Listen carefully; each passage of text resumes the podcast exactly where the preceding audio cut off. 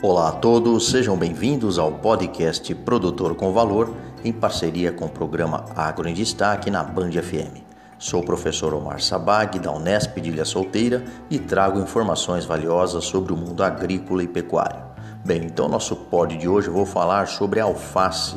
Na verdade, o calor favorece a produtividade. Para vocês terem uma ideia, o mês de setembro foi caracterizado por uma baixa demanda e uma oferta abundante de alface.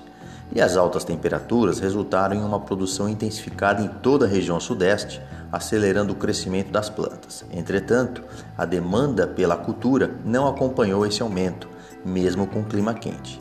E como resultado, os preços foram afetados, registrando quedas em todas as regiões monitoradas pelo Hortifruti CPEA, que é um centro de estudos em pesquisa de economia aplicada da Exalc.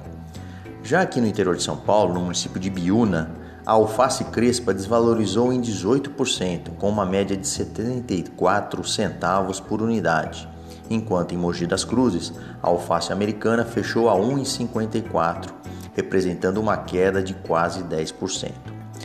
A venda lenta, a oferta abundante e a qualidade reduzida devido ao calor excessivo, levando as plantas a ficarem murchas nos pontos de comercialização, exerceram pressão sobre os preços, que encerraram em 71 centavos por unidade da alface crespa, com uma queda de 19%, e 90 centavos por unidade de alface americana, com uma queda de 21%. Já então a gente for pensar nos primeiros dias de outubro, algumas regiões já começaram a observar uma leve melhora na demanda por alface, o que gera expectativas de melhores preços durante o período.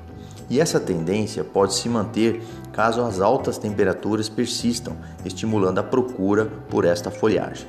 Por fim, vale lembrar da importância da irrigação localizada em se tratando de hortaliças, bem como da implantação e manutenção periódica dos telados para sombreamento na cultura, de forma a produzir em épocas de maior temperatura.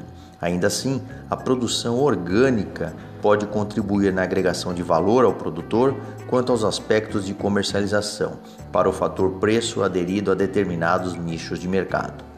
Não deixem de acompanhar nossos episódios e também nos seguir no canal Produtor com Valor no Instagram.